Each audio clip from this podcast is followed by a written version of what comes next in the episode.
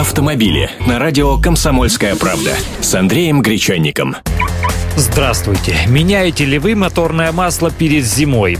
Недавний опрос показал, что почти треть автомобилистов, более 29%, не учитывают рекомендации производителей и делают это всего лишь раз в год. При этом не знают о рекомендованном интервале лишь 12,5%. Вот еще любопытные цифры. Более 37%, то есть более третьих опрошенных мужчин, по-прежнему предпочитают покупать и менять масло самостоятельно, а женщины чаще обращаются за помощью в СТО и ориентируются на рекомендации профессионалов. Ну и самое главное, большинство опрошенных автомобилистов при покупке масла в первую очередь обращают внимание на цену продукта, а уже потом на удобство расположения магазина и что-то еще.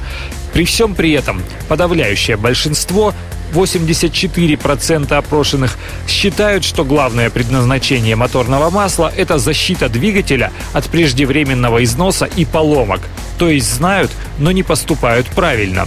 А я вот буду занудой и лишний раз напомню, что интервалы замены масел в тяжелых условиях вождения составляют для минерального масла 5000 километров, для полусинтетического 7000, для синтетического 10 тысяч километров. И для автомобилей большинства россиян условия являются как раз тяжелыми. Регулярные поездки на короткие расстояния или, напротив, неежедневное использование, низкие температуры, стояние в пробках, низкое качество топлива. Все это создает дополнительную нагрузку на двигатель. Так что все же лучше не экономить и полагаться при смене масла на рекомендации специалистов техцентров, только не шарашкиных контор, а нормальных именитых СТО.